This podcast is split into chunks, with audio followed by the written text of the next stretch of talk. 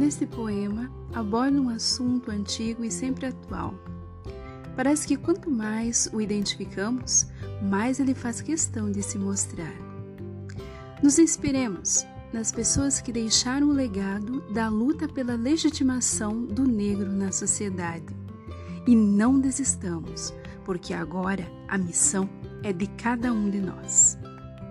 Negritude Negritude forte traz no rosto marcas do sofrimento, não mais pujantes do que seu alento.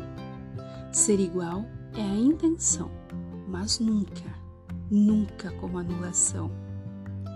Luta-se com braveza histórica em busca da retórica quase perdida. Quase. Diversidade é que se fala? Identidade é que se fala?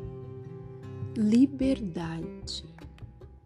Negritude forte está no corpo, no cabelo, no sorriso escancarado, no vestir colorido. É o ser pintado em arte.